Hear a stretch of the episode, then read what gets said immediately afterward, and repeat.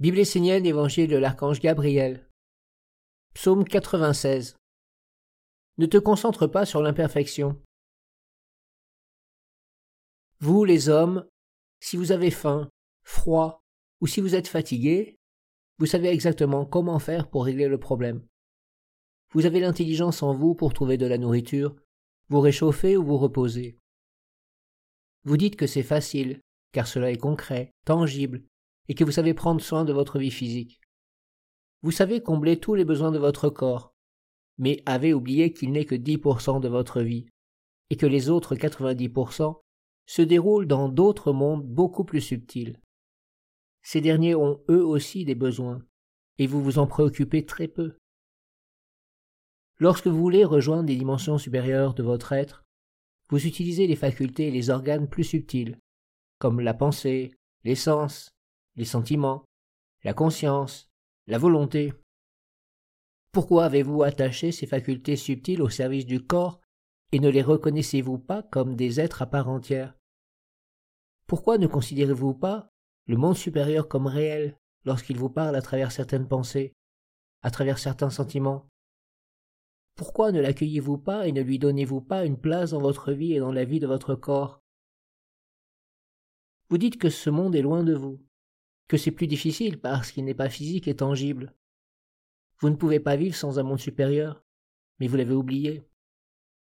Sans monde supérieur, vous perdez votre être véritable, votre identité, votre destinée, votre créativité, votre valeur, et sombrez dans un monde d'inconscience qui vous entoure et vous possède dans une illusion d'existence.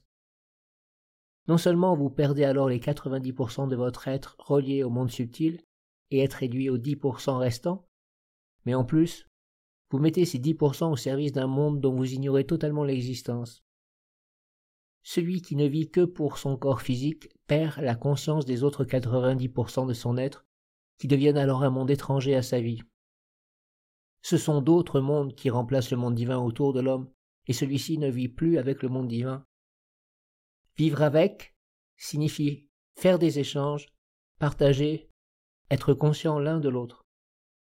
Si l'homme ne nourrit plus le monde divin de sa vie, il s'offre à un autre monde comme nourriture. C'est à l'homme de choisir en conscience avec quel monde il veut vivre. Il peut volontairement cultiver de belles pensées, des sentiments nobles, l'œil doux et guérissant et mettre la sagesse là où le monde est sale, laid, imparfait, dans la guerre et le désespoir. Il n'est ni sage ni juste de toujours regarder l'imperfection, car ainsi on finit par ne plus voir en l'autre que ce qui est imparfait. C'est alors sa propre imperfection que l'on regarde, car elle envahit tous les centres subtils, entre dans l'eau vivant autour de soi, qui devient le miroir emprisonnant de la conscience inférieure. Le corps physique est l'imperfection et la mort dans la vie de l'homme. Si l'homme ne vit que pour son corps, en délaissant les étages supérieurs de son être, il se donne à la mort, au néant, et fait apparaître autour de lui, dans les mondes subtils, les êtres de la mort, qui lui montrent l'imperfection. Cette imperfection va donc gouverner sa vie. Si l'homme a l'œil sale, la pensée mauvaise, les sentiments destructeurs, c'est qu'il s'est mis lui-même dans cet état en s'associant avec un monde et en se donnant à lui comme nourriture de vie. Ce monde vit à présent en lui et autour de lui. L'imperfection est partout dans l'univers, et ce n'est pas pour cela qu'il faut se concentrer sur elle et en faire le centre de sa vie. Lorsque l'homme élimine ses déchets, il est dans l'imperfection. Mais ce n'est pas pour autant que le corps rejette cette fonction ou que sa vie se limite à aller aux toilettes. Cette fonction est intégrée et trouve sa place dans un cadre beaucoup plus vaste qui inclut d'autres activités. Les hommes pensent qu'ils peuvent vivre sans le monde divin, mais ils se trompent, car ainsi ils réduisent eux-mêmes leur champ d'activité, finissant par ne se concentrer que sur l'imperfection. Les hommes pensent qu'ils doivent résoudre les problèmes physiques avant de se rendre disponibles pour des mondes supérieurs. Ce raisonnement est erroné, car le monde divin est indispensable à une vie physique saine et harmonieuse. L'homme dans l'imperfection n'a besoin que de 10% de son être pour vivre sur la terre. Il peut abandonner les 90% restants à une alliance plus ou moins consciente avec des mondes l'entourant. Alors, pendant que l'homme passe sa vie entière à résoudre des problèmes physiques, 90% de son être est usurpé, volé par des mondes qu'il ne connaît pas et qui vont à l'opposé de ce qu'il croit être vrai. Et lorsque sa vie physique arrive à terme, il ne lui reste plus rien. Ce n'est pas parce qu'un homme étend le bras pour prendre une pomme et la manger qu'il est dans l'aboutissement de la vie. La perfection d'un homme incarné est beaucoup plus grande que cela. C'est vivre en conscience, en harmonie dans plusieurs mondes, en étant vivant et en apportant un sens et une beauté à toutes ses activités. Alors l'homme n'est plus attrapé par l'imperfection, dix pour cent de son être, mais il est uni avec le monde divin. C'est ce dernier qu'il nourrit et fait vivre dans les activités de son être. L'homme doit se tourner vers le monde divin avec les sens subtils de son être afin de faire vivre les hautes pensées dans la réalité de sa vie terrestre. Alors l'imperfection, le corps, la vie physique, sera mise à sa place et l'homme ne s'en occupera pas plus qu'il ne doit. L'imperfection est ce qui fait pousser la fleur de la vie. L'homme doit faire comme la fleur, mettre l'imperfection au service de ce qui est plus grand, afin de le faire grandir dans la beauté et l'immensité. Je vous demande de grandir dans la beauté, dans la grandeur et l'immensité.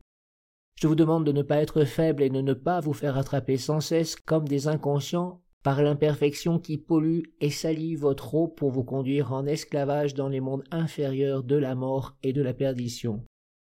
Sachez cultiver en vous les sens supérieurs, la subtilité, la grandeur des mondes invisibles. Devenez des créateurs de sagesse lumineuse par vos sens et tous vos organes à travers vos regards, vos paroles, vos gestes.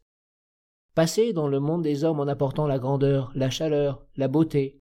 Bénissez les hommes partout où vous passez et ne vous occupez pas des imperfections.